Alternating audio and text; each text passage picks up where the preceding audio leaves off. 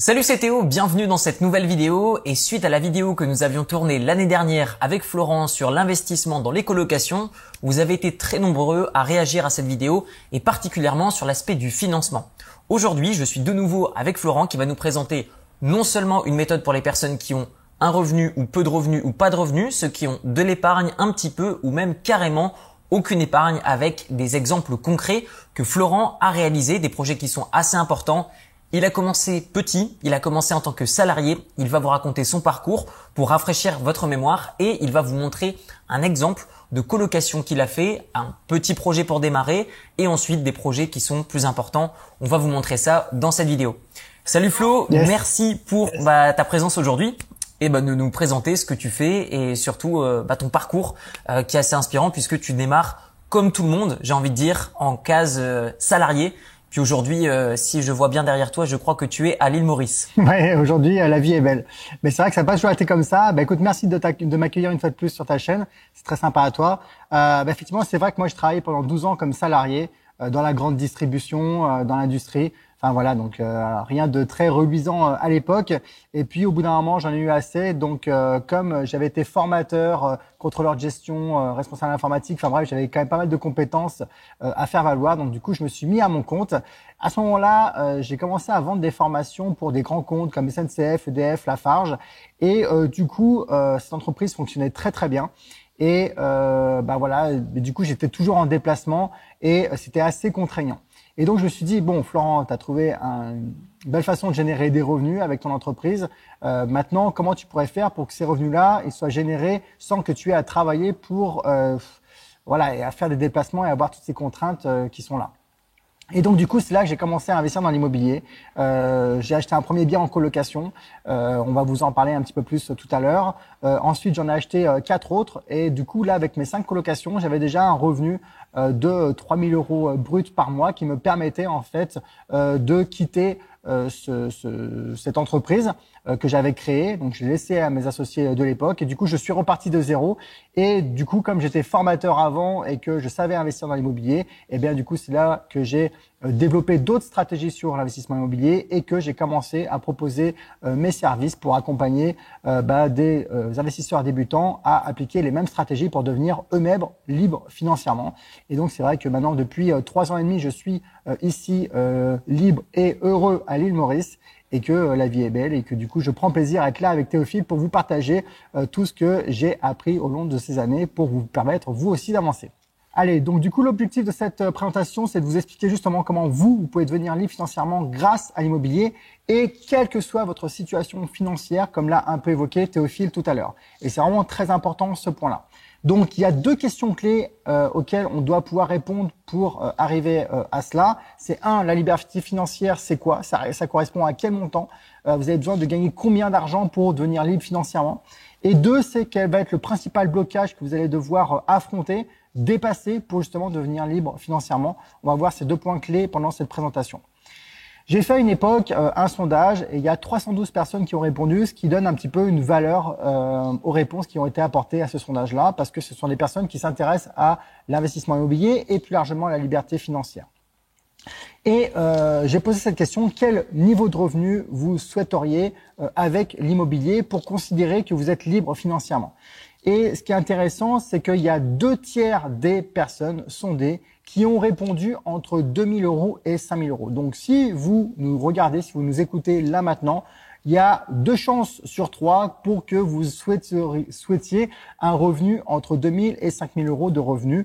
Euh, voilà, pour devenir libre financièrement, pour considérer que vous êtes libre, pour considérer que vos, euh, vos charges du quotidien sont couvertes par vos revenus. Et euh, c'est également moi l'objectif que j'avais, ça a été à l'époque de générer 3000 euros de revenus grâce à l'immobilier. Bien sûr, maintenant ça a dépassé, mais l'idée initiale c'était vraiment ça, atteindre les 3000 euros. Donc si vous êtes entre 2000 et 5000 euros, euh, vous souhaitez ça comme niveau de revenu, euh, on est, euh, je dirais, euh, alignés ensemble sur le fait que vous allez pouvoir devenir libre financièrement grâce à ce montant. Maintenant, quand je pose la deuxième question, quel est votre plus gros frein pour investir dans l'immobilier? Là, il y a différents euh, sujets qui reviennent. Il y a le manque de temps pour 8%. Il y a la peur de faire des erreurs et le manque de savoir-faire, donc du coup un manque de formation pour 11 et 22% Donc pour un tiers, c'est un manque de formation. Et là, je vous invite vraiment à vous former avant d'investir dans l'immobilier. Et puis là, j'ai vraiment une réponse qui m'a moi surprise, c'était qu'il y a 54% des gens qui considèrent que le plus gros frein pour eux pour investir dans l'immobilier, c'est l'obtention du financement. Et ce, quelle que soit leur situation, parce qu'il y a différentes situations derrière ça. Soit la personne est au chômage, soit elle est en CDD, soit elle est intérimaire, retraité, indépendant, création d'entreprise, avec un taux d'endettement qui est trop élevé, avec un niveau d'encours qui est trop élevé, ou alors il y a une situation qui est un peu irrégulière, comme un divorce qui est en cours. Enfin bref, il y a plein de situations derrière ça. Mais le nerf de la guerre, c'est comment obtenir le financement pour pouvoir investir dans l'immobilier. Du coup, on doit euh, maintenant se demander quel est le budget qu'on doit investir pour devenir libre financièrement et du coup obtenir, c'est on va dire 2 à 5 000 euros de revenus euh, passifs. Pour vous faciliter la vie, euh, j'ai conçu ce tableau où en fait sur le côté à gauche vous avez le niveau de rentabilité et je démarre à 12% parce qu'en fait en dessous de 10%, euh, les revenus qu'on va générer vont uniquement permettre de rembourser le crédit et de payer les impôts. Donc en dessous, je dirais en dessous de 10%, on ne gagne pas d'argent, c'est à partir de 10% où on commence vraiment à générer du revenu pour devenir libre financièrement. Et du coup, à côté de ça, si vous souhaitez 1000 euh, euros, 2000 euros, 3000 euros, 5000 euros, 10 000 euros, bah, en fonction de ça, vous allez avoir un niveau de patrimoine qui va être équivalent. Donc par exemple, si nous, on est sur notre médiane, c'est-à-dire qu'il y a 50% des gens qui veulent euh, moins de 3000 et 50% qui veulent plus de 3000. Donc 50%, euh, on est bien sur 3000. Si vous voulez 3000 euros et que vous avez 900 euros, 900 000 euros de patrimoine, eh bien, il faut que vous ayez 14% de rentabilité euh, sur ce patrimoine de 900 000 euros. si par contre, avec ce même revenu de 3000 euros, vous générez 20% de rentabilité, vous n'avez plus besoin, d'investir que 360 000 euros de patrimoine. Donc vous voyez que plus vous allez augmenter votre niveau de rentabilité et forcément mécaniquement, moins vous aurez besoin d'investir en niveau de patrimoine et donc indirectement, moins vous aurez besoin de l'aide de la banque pour financer votre patrimoine. Donc c'est en cela que cette grille est intéressante parce que, eh bien, en fonction de votre objectif et en fonction de la rentabilité que vous allez obtenir sur vos, projets, eh bien, vous allez pouvoir voir euh, de combien vous allez avoir besoin euh, d'argent. Et là, petit aparté, effectivement, je te laisse faire peut-être euh, Théophile là-dessus, ouais. Oui, pour les personnes qui nous regarderaient et qui se disent 24% euh, de rentabilité, euh, c'est impossible, de quoi ils me parlent euh, Je fais une petite parenthèse rapide parce que c'est quelque chose que j'entends souvent. J'ai déjà réalisé plusieurs vidéos où je vais, où je vous fais visiter mes différentes colocations, ou mes appartements, ou mes studios, et euh, notamment, une de mes premières vidéos avait été un appartement avec 27% euh, de taux de rendement interne, ce qui équivaut à, peu près à moitié entre rendement, donc moitié loyer plus moitié valuation, euh, donc augmentation de la valeur du patrimoine investi. Et donc voilà. Donc si aujourd'hui vous voyez 24% et vous vous dites c'est impossible, je suis content que vous soyez surpris positivement de, de, de, ces chiffres, mais c'est tout à fait réalisable. Florent et moi, nous ne disons pas et nous ne sous-entendons pas que c'est facile et que tout le monde peut y arriver. On ne dit pas qu'un investisseur moyen qui met de l'argent les yeux fermés et qui utilise les mauvaises stratégies va y arriver. On dit que si on suit un process étape par étape qui est travaillé et optimisé d'un point de vue fiscal, d'un point de vue de la négociation, d'un point de vue de l'emprunt, vous pouvez atteindre des niveaux de rentabilité qu'aujourd'hui un agent immobilier vous dira qu'il est impossible d'atteindre. Donc c'est possible, mais il y a des choses à mettre en place et c'est aujourd'hui pour ça qu'on vous présente bah, ces stratégies dans cette vidéo. Ouais. Et d'ailleurs, tout à l'heure, on va revenir sur vraiment les études de cas qui sont très précises. Et j'ai notamment présenté une étude de cas où j'ai obtenu 40% de rentabilité nette, c'est-à-dire euh, après euh, impôt. Euh, alors euh, voilà, donc il y, a, vraiment des stratégies pour maximiser la rentabilité.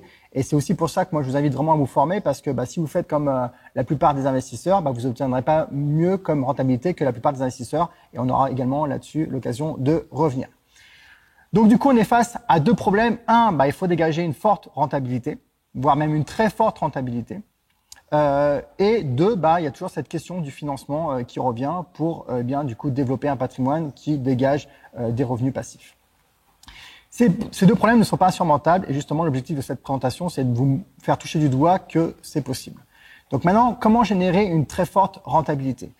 Euh, là, vous avez sur euh, cette carte, en fait, euh, que j'ai récupérée sur meilleuragent.com, la rentabilité moyenne euh, des investissements dans les différentes villes. Donc vous voyez que par exemple, en moyenne, euh, à Lyon, les investisseurs obtiennent 4,4% de rentabilité et à chaque fois, c'est la rentabilité brute en plus. Hein.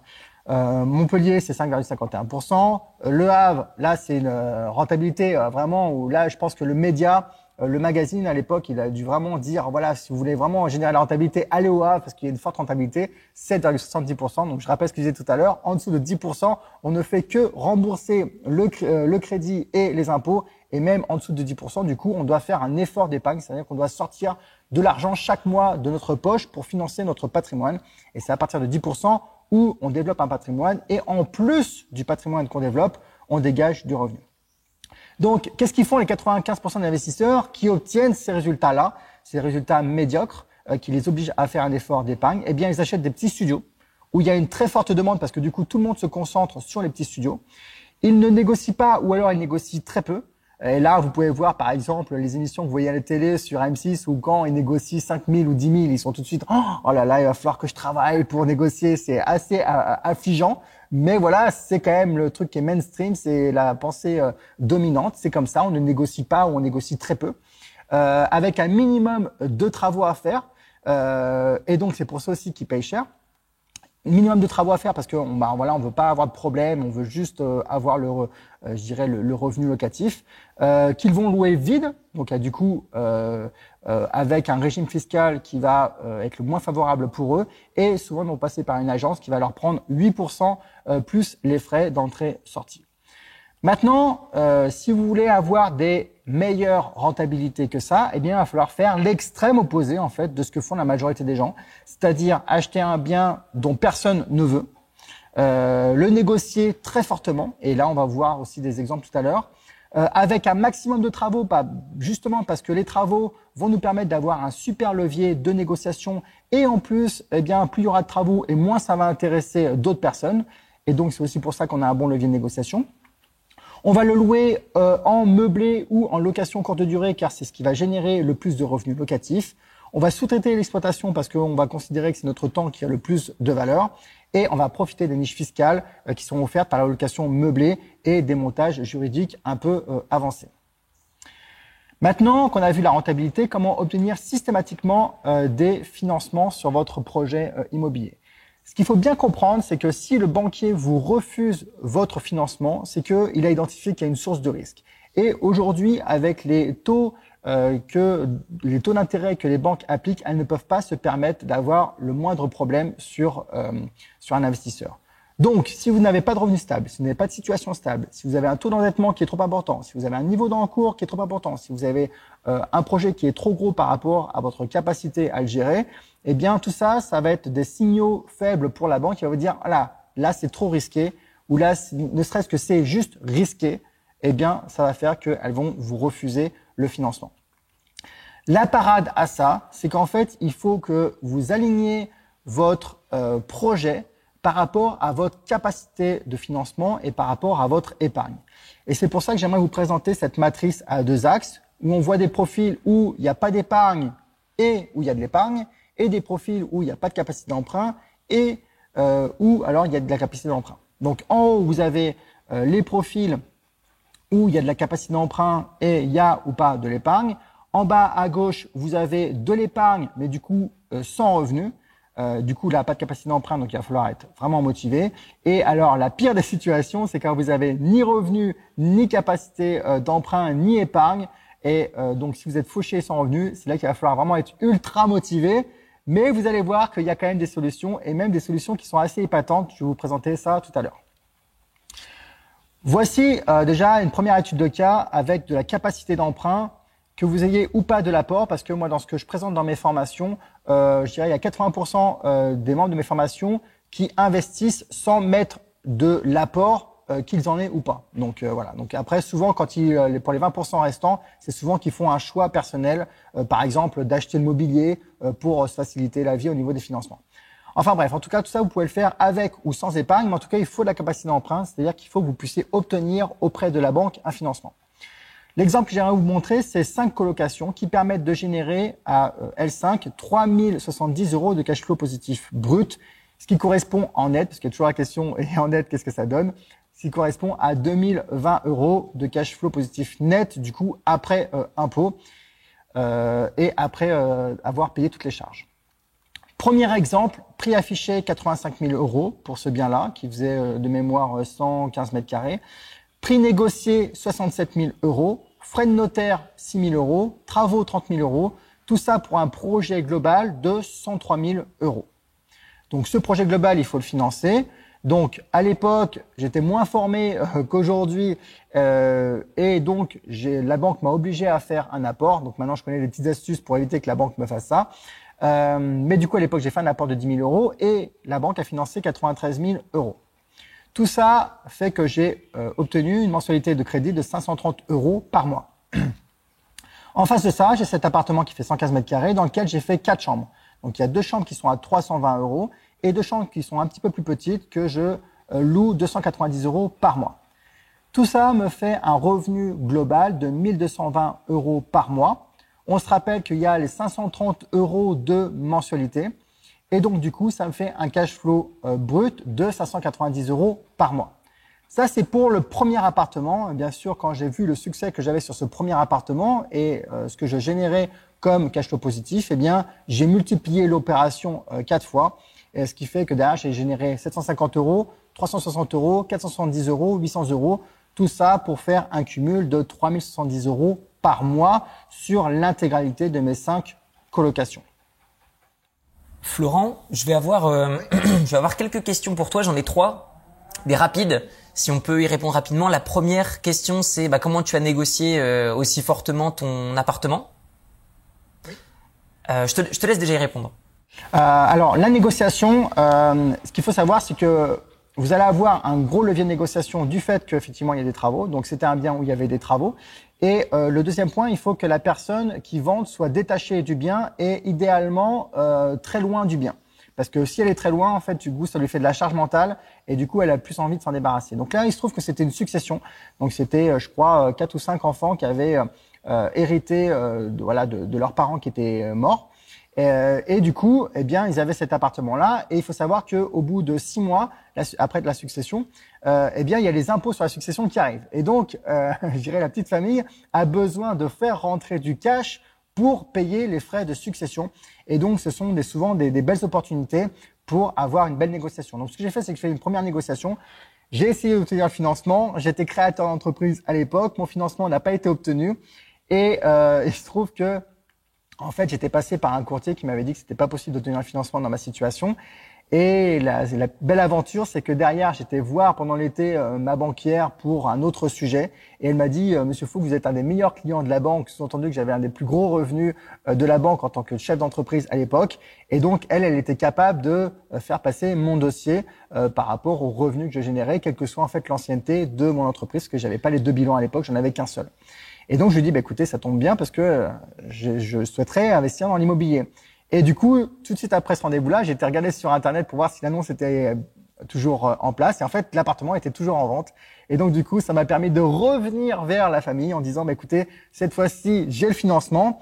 Par contre, la banque, elle me garantit d'avoir le financement, mais euh, un peu moins que ce qu'on avait prévu initialement. Donc, du coup, j'ai renégocié une deuxième fois le bien.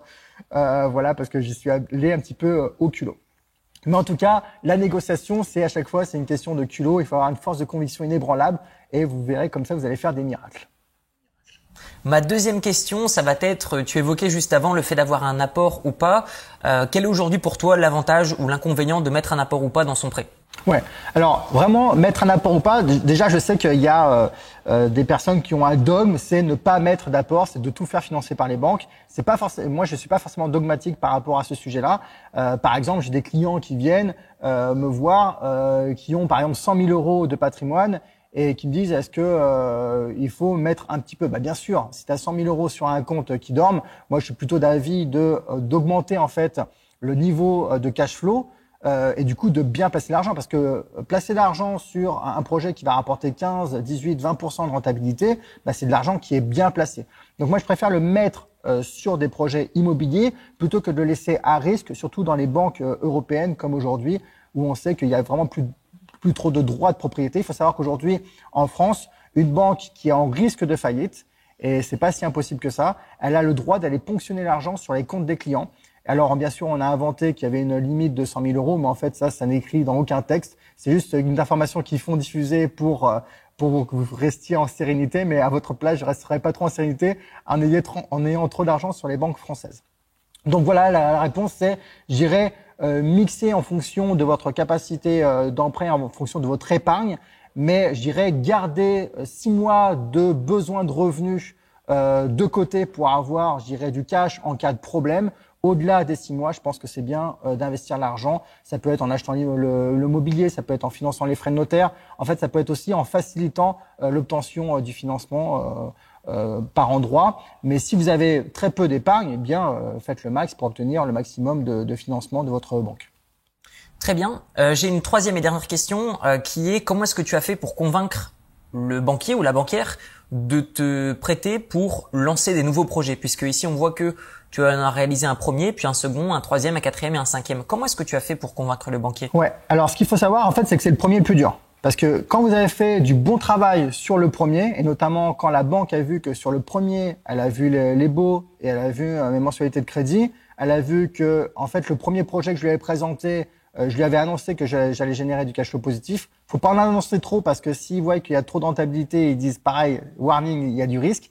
Mais si euh, voilà, vous présentez une, rentabilité euh, normale, je dirais, et que derrière vous, euh, vous, je dirais, vous rentrez dans ce que vous avez annoncé, eh bien du coup, vous renforcez votre capital de fiabilité par rapport à la banque. Et donc la banque voyait que j'avais une mensualité de crédit euh, qui était bien en dessous du revenu locatif, et donc que je générais du cash flow, et donc mécaniquement, en fait, ma situation financière pour la banque s'est améliorée parce que j'avais un bien qui était rentable et qui me rapportait de l'argent, et donc du coup j'avais un reste à vivre euh, qui était bien supérieur. Donc j'avais un taux d'endettement qui était aussi supérieur, mais le reste à vivre avait euh, progressé beaucoup plus vite que en fait mon taux d'endettement. Et ce qui du coup c'est ce qui a rassuré la banque sur le, fait qu'elle me prête derrière euh, sur d'autres projets. bien sûr, c'est pas toute la même banque qui a financé les cinq projets, mais derrière, du coup, je suis allé voir d'autres banques euh, avec du coup ma nouvelle situation et du coup c'est aussi là comme ça que les banques m'ont continué à me financer. Après, il faut savoir qu'il n'y a pas un seul projet qui est supérieur à 100 000 euros euh, en tant euh, que je dirais que enveloppe de financement. Et 100 000 euros, ça reste quand même une enveloppe euh, assez, je dirais, standard et assez petite pour un projet immobilier. Donc c'est pour ça aussi que ça va passer assez facilement. Ok, merci. On peut continuer. Yes, mais on va voir que justement, euh, au bout d'un moment, ça a coincé. Et c'est justement après le cinquième que ça a coincé. Et donc du coup, là, on va voir, euh, je dirais, une autre étude de cas euh, où là j'avais effectivement de l'épargne, mais j'avais plus de capacité d'emprunt. Pourquoi? Parce que justement, en fait, avec ces cinq premiers investissements en colocation, eh bien, ma capacité d'emprunt avait fortement chuté du fait que mon taux d'endettement avait fortement augmenté et que surtout j'avais un niveau d'encours de 450 000 euros et donc je concentrais sur moi, sur ma seule personne, 450 000 euros de crédit, ce qui était devenu euh, à risque pour les banques. Donc les banques ne voulaient plus me prêter euh, des sommes aussi importantes pour investir dans l'immobilier. Mais j'avais un peu d'épargne, donc je suis rentré dans la case en bas à gauche de cette belle matrice, c'est-à-dire de l'épargne, mais du coup euh, peu de capacité euh, d'emprunt. Et là, du coup, j'étais euh, à la chasse aux appartements et j'ai trouvé cette petite pépite qui était en vente depuis quelques mois, voire même plusieurs mois, presque un an.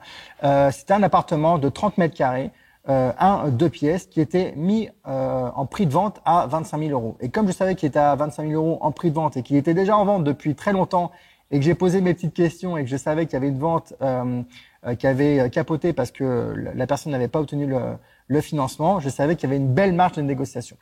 Et puis, un point qui était, euh, moi, qui me faisait fantasmer, c'est qu'il y avait deux portes en façade. Et là, je me suis dit, mais c'est pas euh, un appartement, ça, en fait. On va en faire deux dedans. Même s'il fait que 30 mètres carrés, on va faire deux beaux petits studios avec deux portes en façade. Donc, pour moi, il y avait un énorme potentiel. Il était à 25 000 euros. Je vous ai dit qu'il y avait une grosse capacité de négociation là-dessus. Du coup, je l'ai négocié à euh, 15 000 euros. Donc j'ai fait l'enregistrement de la négociation avec l'agent commercial. C'était assez exceptionnel. Euh, ça, fait, ça donne vraiment, ça prête vraiment à sourire. Mais voilà, il y a vraiment, n'ayez pas peur. Vous voyez sur ce sur ce bien-là, j'ai négocié 40% du prix affiché. Donc n'ayez pas peur de faire des fortes négociations. Il n'y a que la force de conviction en fait qui va vous permettre d'obtenir de tels euh, prix.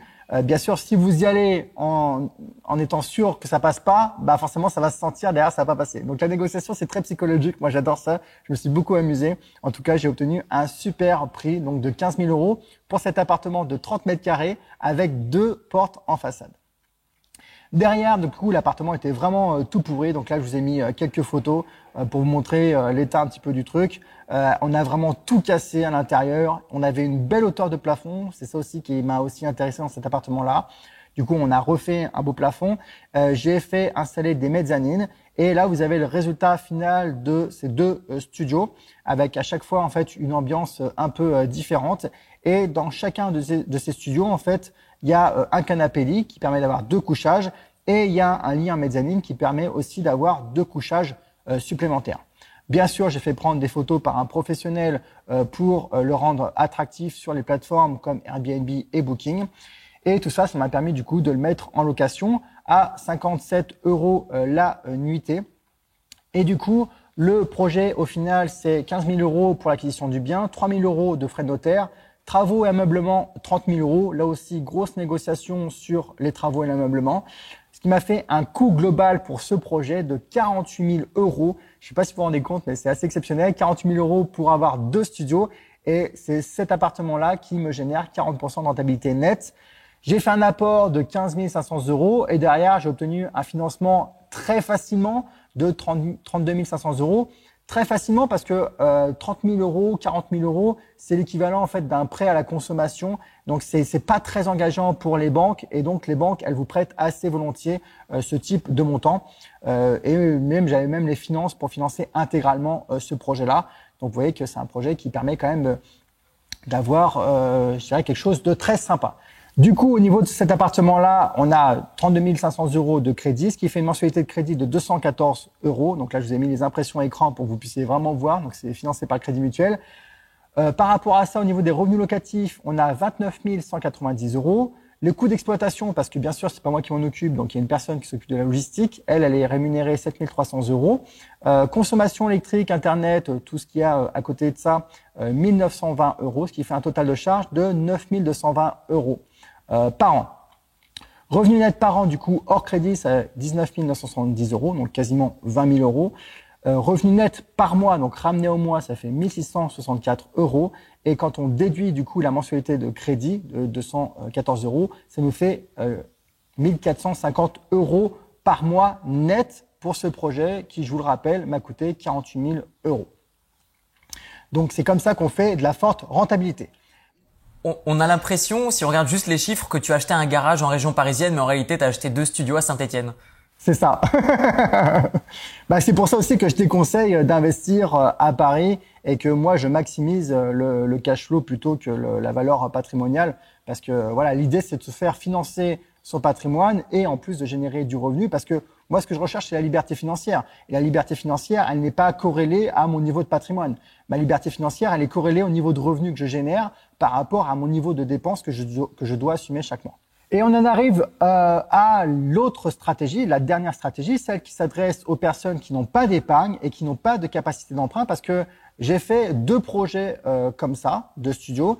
J'ai également euh, acheté deux viagers et euh, un garage, qui fait qu'en fait j'avais placé quasiment l'intégralité de mon épargne et donc je n'avais plus d'épargne disponible. Et donc je me retrouvais dans la zone en bas à droite de cette matrice, c'est-à-dire bah fauché, même si j'étais quand même, j'avais quand même un niveau de revenu qui était quand même assez sympa, mais du coup plus de capacité d'emprunt et plus d'épargne. Et du coup là j'ai trouvé une petite astuce. Je vais vous dévoiler cette astuce un petit peu plus tard, mais déjà j'aimerais vous présenter ce projet. Ce projet, c'est euh, un plateau euh, qui fait euh, de mémoire 430 mètres carrés. vous voyez, qui est comme ça en espèce de aile un peu tordue. et c'était que en fait que des plateaux. Vous voyez qu'il y a très très peu de murs. un plateau. Derrière, j'ai mis mon architecte d'intérieur sur le coup et je lui ai dit avec cette superficie-là, donc c'est pas 430 mètres, hein, excusez-moi, c'est 230 mètres carrés. Je me suis mélangé. on va pouvoir faire 10 studios. Et donc, du coup, son challenge, c'était de me faire 10 studios. Donc, vous avez les plans euh, des 10 studios. Donc, si vous comptez bien, euh, il y en a 10. Euh, avec différentes tailles. Et vous avez vu que j'aimais bien les mezzanines parce que ça permet à chaque fois d'avoir quatre couchages et donc d'augmenter la valeur locative de l'appartement. Donc là, c'est les photos pendant les travaux. Et au final, euh, ce bien, il a coûté 135 000 euros. Il y a eu 10 000 euros de frais de notaire. Travaux plus ameublement, donc c'est là qu'il y a une grosse euh, enveloppe parce qu'il y a forcément 10 studios, eh du coup ça coûte de l'argent. Donc 265 000 euros de travaux et ameublement, ce qui fait un coût global de 410 000 euros. Je vous le rappelle, zéro apport parce que je n'ai pas d'épargne et zéro crédit immobilier parce que je n'ai pas de capacité d'emprunt. Et là, l'astuce, c'est de faire financer le projet par un investisseur. Et donc, c'est cet investisseur qui a financé l'intégralité de ce projet de 410 000 euros. Du coup, derrière, c'est quoi l'astuce? Eh bien, l'astuce, c'est que c'est lui qui achète euh, le plateau. c'est moi qui l'ai accompagné à faire euh, ces 10 studios. Et du coup, je lui ai dit, écoute, c'est moi qui vais exploiter les 10 studios. Comme ça, toi, tu restes investisseur, tu ne te prends pas la tête. C'est moi qui m'occupe un petit peu de la logistique et de tout ce qui va avec. Donc toi, tu as juste à récupérer un loyer par mois. Le loyer par studio, c'était 500 euros.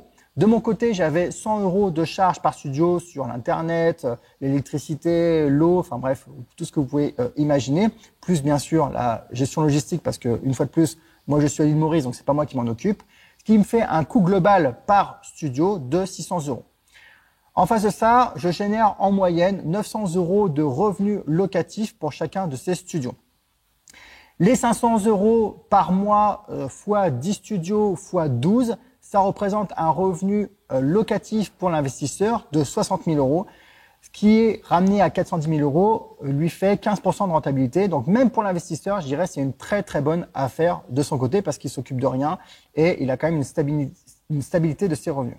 Et de mon côté, je génère 300 euros de bénéfices par studio et par mois ce qui fait 3000 euros de cash flow positif sur ce projet par mois, ce qui me fait un bénéfice par an de 36 000 euros.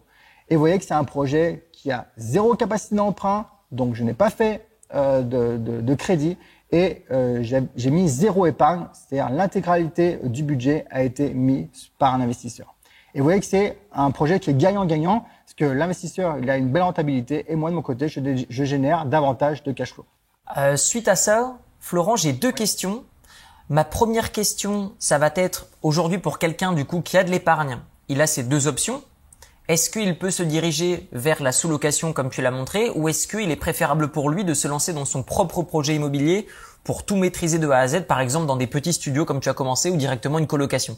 Ouais. Alors, j'ai envie de te dire que déjà, s'il regarde ta chaîne, il y a de fortes chances qu'il veuille générer des revenus locatifs et donc, s'il veut maximiser euh, les revenus locatifs, je dirais, il a intérêt à investir lui-même. Maintenant, euh, je dirais toute une, une, question de valeur de ton temps.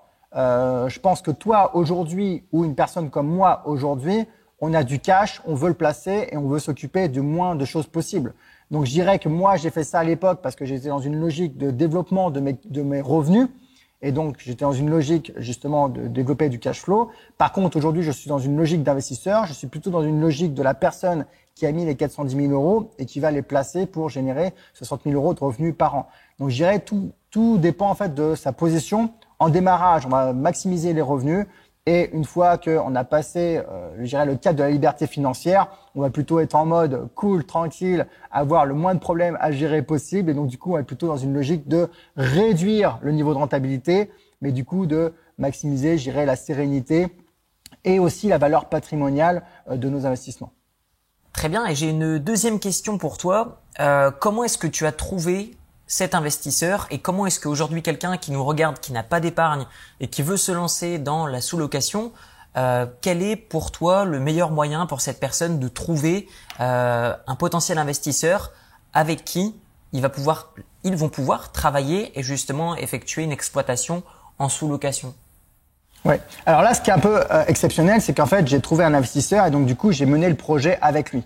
Mais il y a donc ça, effectivement, vous pouvez aller dans les séminaires sur l'immobilier euh, parce que vous allez toujours trouver en fait plein de je dirais de profils différents, mais il faut pas vous aventurer, je dirais, euh, de zéro euh, et aller dire à l'investisseur, bah, écoute, c'est moi qui vais faire ton projet de A à Z, parce que du coup, il y a une prise de risque qui est importante si vous avez vous-même jamais investi. Moi, j'avais moi-même investi, j'étais formateur, j'accompagnais déjà des gens, et donc forcément, j'attirais euh, des investisseurs à moi qui voulaient s'occuper de rien. Donc ça, c'est un cas de figure qui est un peu particulier, euh, mais qui existe. Je dirais que pour ceux qui démarrent vraiment de zéro et qui démarrent sans capacité d'emprunt et sans épargne, le mieux en fait, c'est d'aller chercher un appartement qui est déjà en location, en location nue ou en location meublée, qui est libre et d'aller voir le propriétaire en lui parlant de votre projet et de lui expliquer en fait tous les avantages qu'il a lui à sous-louer. Parce qu'en fait, bien souvent, on va se dire euh, bah, si le propriétaire euh, il peut lui-même en fait gérer ses appartements en location courte durée, euh, pourquoi il le ferait pas? Mais justement pour revenir à ce qu'on vient de dire justement tout à, tout à l'heure, c'est-à-dire que nous en mode investisseur, on ne veut pas se prendre la tête, on veut juste des loyers, c'est tout. Et donc si vous voulez vous prendre la tête à gérer les appartements, bah voilà, vous créez de la valeur et donc c'est normal que vous soyez rémunéré par rapport à ça. Et il y a beaucoup d'avantages qu'on peut mettre en avant par rapport aux propriétaires d'appartements. C'est un de leur dire que vous allez faire la location courte durée, donc vous, vous avez un enjeu important à maintenir dans un très bon état euh, l'appartement. Alors que d'habitude, les locataires, bah, euh, tous les 2-3 ans, quand on en change, eh on voit l'état de l'appartement. Euh, il y a souvent pas mal de, de, travaux à refaire. Donc ça, ça peut être un gros point positif pour l'investisseur. Et de deux, c'est que si vous en faites une activité qui est rentable pour vous, eh bien forcément, vous allez, euh, avoir un intérêt à rester locataire très longtemps parce que ça vous génère du revenu. Et donc lui, ça va lui réduire sa vacance locative. Et donc, un, il aura moins de soucis pour trouver des nouveaux locataires, pour renouveler ses locataires. Et en plus, il, voilà, il, sait qu'il aura euh, une source de revenus normale parce que par exemple, si euh, il loue le même appartement à une personne qui perd son emploi, eh bien, peut-être que la personne elle va être en difficulté financière momentanément, elle va avoir des difficultés pour payer le loyer. Si vous, vous êtes dans un mode d'exploitation, eh bien forcément, il va être rassuré sur le fait qu'il va obtenir son loyer plus souvent. Très bien. Merci pour ces réponses euh, précises. yes. Et donc du coup, on arrive à la synthèse un petit peu. J'ai envie de vous dire, euh, regardez déjà vous euh, à quel niveau vous vous positionnez sur cette matrice en fonction de votre niveau d'épargne et votre capacité d'emprunt. Et en fonction de ça, eh bien, allez sur, je dirais, la stratégie la plus adaptée dans votre cas. Voilà, le plus simple quand vous avez des revenus, c'est la colocation parce que c'est là où vous avez euh, une bonne rentabilité pour un niveau logistique qui est euh, pas trop important. Si vous voulez augmenter votre niveau de revenu, vous pouvez aller sur la location courte durée, mais effectivement, du coup, il y a un petit peu plus de travail par rapport à ça. Aussi à noter que dans cette période en ce moment où on ne sait plus trop ce qui va se passer par rapport à la crise euh, du moment, la crise du Covid, euh, bah effectivement aujourd'hui la location courte durée euh, est un peu en perte de vitesse, mais il y a aussi un gros avantage en face de ça, c'est qu'en fait comme elle est en perte de vitesse, il y a beaucoup de personnes qui se sont retirées du marché, donc il y a beaucoup moins de concurrence aussi. Donc pour moi il y a encore beaucoup de potentiel avec la location courte durée par rapport à euh, ce deuxième effet. Et derrière, euh, si vous avez un petit peu d'épargne, eh bien vous pouvez faire un projet comme le studio que je vous ai montré tout à l'heure, qui m'a coûté moi 48 000 euros j'ai eu deux studios pour ce prix-là, mais peut-être que vous, pour ce prix-là, vous pouvez déjà en trouver un, ça sera déjà euh, pas mal. Vous pouvez également faire de la sous-location parce que si vous faites de la sous-location avec un peu d'épargne, eh bien, vous pouvez du coup financer le mobilier. Et du coup, si vous prenez un appartement qui est nu, vous aurez un loyer qui sera euh, plus faible et vous pourrez vous-même faire la déco, donc faire un petit investissement sur la déco et sur le mobilier, ce qui vous permettra de maximiser euh, là une fois de plus le cash flow. Et puis, si vous êtes vraiment fauché, vous avez ni revenu ni épargne, vous faites la sous-location sur un appartement qui est déjà meublé, qui est déjà euh, bien foutu, et euh, comme ça, vous allez pouvoir générer davantage de revenus. Plusieurs choses que je retiens euh, de cette vidéo. Alors déjà, merci Flo pour tout le contenu que tu nous as envoyé ces dernières minutes. Et ce que je retiens pour les personnes qui nous regardent aujourd'hui, c'est le fait que tu as commencé petit. Tu avais certes un revenu qui était important, mais tu as commencé petit. Et ça aujourd'hui pour les personnes qui nous regardent, euh, vous avez beau connaître toutes les informations, vous avez beau avoir assez d'argent comme l'avait Flo euh, lorsqu'il a investi sans apport au début, euh, non pardon, avec apport au début, mais avec, il aurait pu le, il aurait pu le financer euh, avec son propre capital. Il a commencé petit. Et je pense que si parmi tout ce qu'on a vu aujourd'hui, vous deviez retenir une seule chose, c'est de démarrer petit. Démarrer le plus petit possible puisque bah, aujourd'hui tu n'en es pas arrivé aujourd'hui euh, là où est-ce que tu en es à l'île Maurice en ayant investi en un seul coup par exemple dans un gros immeuble de rapport. Ça, ça n'existe pas ou en tout cas moi personnellement je ne connais pas de personnes qui ont fait comme ça. Euh, la plupart des personnes aujourd'hui, des rentiers que je connais, que je côtoie, sont des personnes qui ont démarré tout comme toi, petit. Donc si vous devez retenir une chose de cette vidéo, s'il vous plaît, pensez petit. Pour une fois, j'aime bien dire sur ma chaîne pensez gros, gros mindset, mais là pour l'investissement, il faut démarrer petit pour maîtriser, apprendre petit à petit. Même si vous avez gagné au loto, commencez petit et c'est réellement comme ça qu'on s'améliore au fur et à mesure et qu'on développe son patrimoine immobilier. Une seconde chose que j'aimerais accentuer, euh, que tu as évoqué à la fin de cette vidéo, c'est euh, durant cette période d'incertitude, aujourd'hui on ne sait pas quoi faire. Mais le truc, c'est que il ne faut pas confondre risque et volatilité. C'est-à-dire que en ce moment, je pense qu'il y a de la volatilité sur le prix euh, des biens immobiliers qui vont s'échanger puisqu'il y a de l'incertitude. Mais ce n'équivaut pas, à mon avis, à du risque. Et euh, je suis le premier à, à, faire ce que je prêche, puisque euh, pas, plus, pas plus tard que la semaine dernière, j'ai acheté à distance euh, pour une grande partie, bah, un, une, un, an de mes revenus ont été investis la semaine dernière. D'ailleurs, Flo est dans l'immobilier et à distance, parce que justement, il y a de l'incertitude en ce moment, ce qui fait que bah, on obtient des prix qui sont extrêmement importants. Et puis, il faut pas se leurrer, l'immobilier, c'est là depuis des milliers et des milliers d'années. C'est pas parce qu'on a une crise qui va durer, allez, même si elle dure 5 ans, on en reparle dans 5 ans et puis on se frottera toujours les mains. Donc voilà, petite parenthèse sur cette période d'incertitude. Les gens ont besoin de se loger, hein, de toute façon. Exactement. Donc euh, voilà, crise ou pas crise, les gens veulent toujours dormir dans des maisons ou dans des appartements. Ça, j'ai aucun doute là-dessus. Euh, pour aller beaucoup plus loin, Florent a créé un reportage euh, qui est beaucoup plus complet que ce qu'on a vu aujourd'hui, même si aujourd'hui ce qu'on a vu était hyper précis. Euh, le fait qu'on soit à distance nous a permis également bah, de vous donner des chiffres et euh, puisque moi je suis à Bangkok actuellement et Flo se trouve à l'île Maurice. Donc je trouvais ça aussi intéressant de vous partager quelque chose de plus concret et plus pratique avec des exemples de ce que Flo a fait par le passé dans ses propres colocations et son projet de sous-location. Mais le reportage qu'il a créé va beaucoup plus loin. Est-ce que tu peux nous en parler, nous dire euh, les sujets que tu évoques? Ouais. Tout à fait, ouais. Donc du coup, c'est un reportage, et c'est en mode reportage. On a l'impression d'être sur M6 dans zone interdite. Sur, en fait, c'est un reportage sur les nouveaux rentiers de l'immobilier. Et justement, j'explique beaucoup plus en détail en fait euh, toutes mes études de cas sur euh, mes colocations. Et également, euh, bah, il y a aussi d'autres études de cas en fait des membres qui ont suivi mes formations et qui eux aussi sont partis de zéro parce qu'en fait maintenant, effectivement, avec ces, tous ces revenus que je génère et le niveau, je dirais, que j'ai atteint, bah, je me suis un petit peu éloigné. Mais effectivement, tu as raison de le dire. J'ai démarré petit et il faut démarrer petit. Donc du coup, il y a d'autres études de cas. Il y a plus d'une vingtaine d'études de cas euh, de euh, gens qui ont investi dans la colocation et la location courte durée. Et euh, également, on va parler plus en détail également de euh, la stratégie de la sous-location. Et puis, il y aura aussi euh, des lives après le, ces différentes vidéos. Mais en tout cas, voilà, quatre vidéos, en fait, qui sont quatre épisodes d'un reportage sur les nouveaux rentiers de l'immobilier. Et voilà, qui en plus, c'est filmé à l'île Maurice.